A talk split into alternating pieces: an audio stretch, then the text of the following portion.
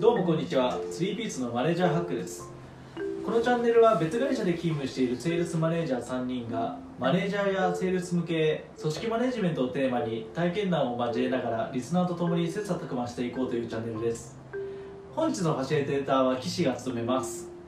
では今回ですね、えー人事制度であったりとか査定評価はどうしているかっていうテーマでちょっと話していければと思うんですけれどもまああの会社によってはもうそろそろ人事評価だったりとか人事査定みたいなところが始まってくると思うんですが諏訪さんとかこの辺り諏訪さんの会社とかどうされてるんですか？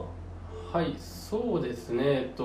まあ評価いろいろあると思うんですけどえっとまあうちグレード制っていうものをしておりまして、うん。まあ、あはい。の各職種によってグレードが決まってるんですけど、はい。のグレードに決まる評価インパクトする評価とあと賞与にインパクトする評価おこれで分かれてますと。おで、えっと、グレードにインパクトする評価は、えっと、メインは、えっと、会社の行動規範に対してまあなんかこうどんな形で、えっと、貢献したかみたいな、うん。でそれをこうメンバーの360度評価みたいな形で、まあ、何名か、まあ、7名7名8名とかが、えっと、その人について評価をしてそれがこうベースで行われるのがこうグレードに向けての評価、うん。うん。で賞与に向けての評価が、まあ、インパクトするのはミッションの評価ですねで、まあ、ミッションがこう、まあ、クォーターうちの場合半期で評価されるので各クォーターごとに、えっとまあ、100%に対してこのミッションが30%このミッションが30%このミッションが20%みたい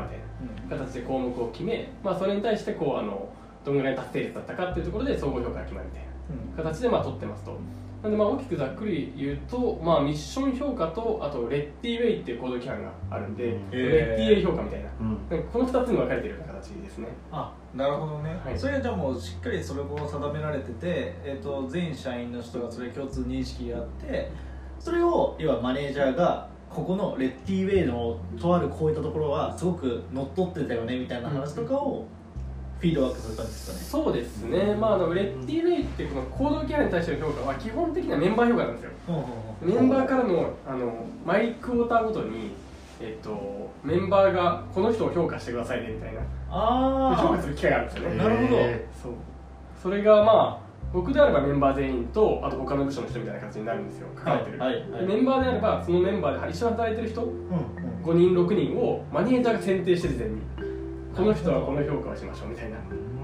でその人の、えっとまあ、コメントと評価っていうのを行動規範ごとにこう行っていくみたいな。へー。それをマイクオーターメンバーがみんなやるんですよねあうん。じゃあマネージャーがガチッと決めるわけではなくて、はい。その選ばれたメンバーの人たちがその人に対してこの評価は何だったっていうのを決めていくっていう感じなんですね。そうですね。なんでまあマネージャーが決めるのはミッションぐらいです。ミッションの評価はもちろんはいはい。マネージャーが決めるんですよ。ほうほう。でこの人はこのミッションだもんマネージャーが決めるんですよ。うん。ただその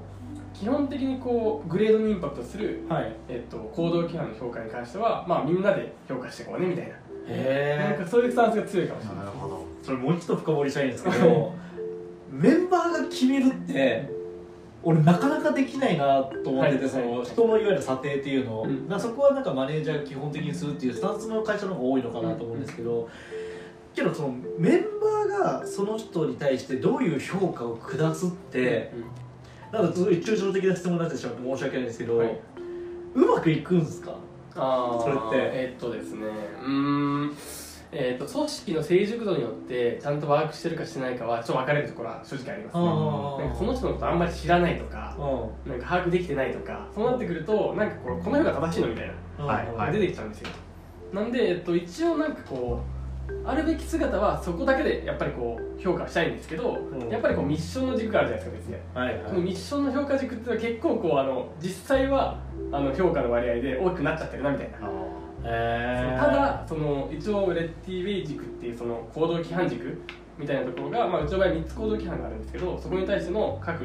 まあ、1から5点点数があってその総合点平均点みたいなものが必ずクォーターに1回出てくるんですよ。うんうん。でそれに対してフィードバックしたりとかみたいな。でこういうコメントありますって匿名で全部バーッとコメント出して。みたいなへえなるほどね。うちもあの評価まではいかないんですけど360度フィードバックっていうものがあってでいわゆる、えー、と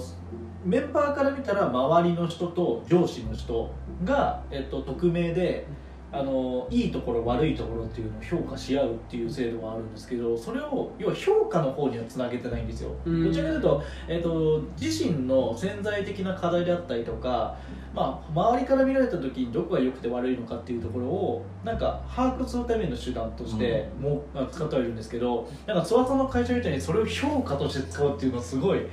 なーっていうのがあって。そうですね。なんかやっぱりこうもちろんミッション達成度もありますけど、うん。その行動規範軸の周りの評価っていうのがうん。一応このグレードだったらこの点数ぐらいだよねみたいな。相当であるんですよね、はい。うん。もちろんミッションで S 評価とか A 評価とか取っていながらそのなんかレッティウェイ軸っていうのがそのなんかものに達していなかった場合は、まあ、賞与ではめちゃくちゃ評価されるけどグレード上げるまでいかないよねみたいな,、なるほどなんかそういうね感じのまあなんていうか足切りじゃないですけど、まあ、このグレードだったらこのぐらいのレッティウェイ軸は欲しいよねみたいなうん。なんかそういう目安にはなってますね確実に。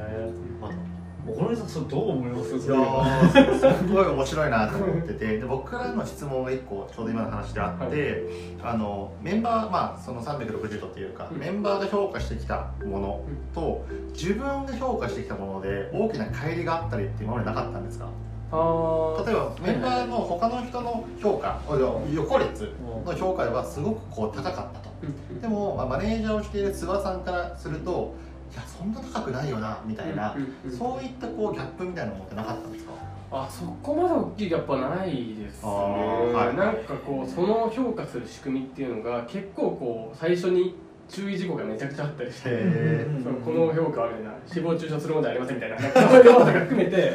なんかこうよりこうしっかりやってくださいねみたいなとこからスタートするんですよ。へなんでまあフラットにこうできる限りできるような仕組みにはなっているので、まあなんかそこでこうまあ極端な話僕が見ているよりもメンバーから見てた方がその人のこう正しいはい。なんか行動だったりするっていうのはあるので、なんかそこはこうそこまでギャップがあるっていうのは今までは経験はしてないですね。けどそれいいですよね、うん。なんか査定って査定だったらその評価っていわゆるマネージャーがやるものっていうのが一般論だと思うんですけど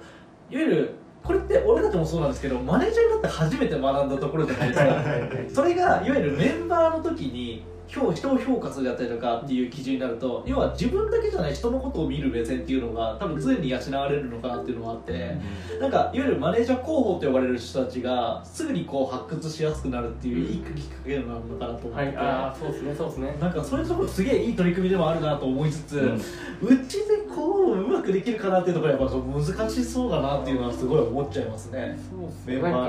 そうですよね。なんかこの僕らまあどの会社さんもそうだと思うんですけど、うん。その行動規範をめちゃくちゃやっぱ大事にしてるんですよ。ううん。んこうもうみんながこうあの同じ方向を向くために、はい。その行動規範でしっかり守ろうぜみたいな。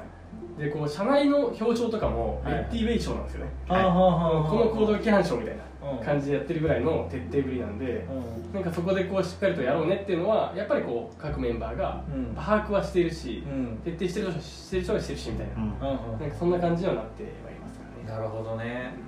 やーすげえ面白いな。これはけど結構初めて聞いた話かもしれないんで。はい。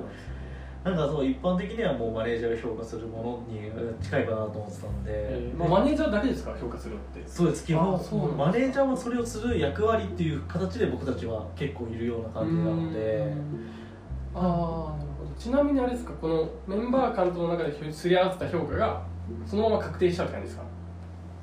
えーっとなんかマネージャー間での評価会議みたいなところにあげるみたいな。そうそうそう。そう評価会議を挙げて、うん。えっと、まず第一評価者としてその直上長が、うん。えっと、評価をしてその内容を、えっと、評評価会議みたいなのがあって、そっちに上げていく。それ最終的な評価が決まるっていうような感じですね、うちあうちも。ーそれは一緒ですねじゃあ、うん、でもそのプロセスがそのメンバーを挟むっていうところがはい。意外だなと思っていて、あー確かに。確かに。うんそこがすごい不思議だったなっていうところなんですけどももうそうですねあのかなりあのレッティさんのところの評価制度の話で盛り上がったんですけどもあの後半の方はですねあのお好みさんの話とあの僕た僕の方のあの評価制度の話をしていければと思いますので後半でもう少しですねあのこの、えーと評価制度だったりとか人事制度みたいなところの話を深掘りしていければなというふうにに思います。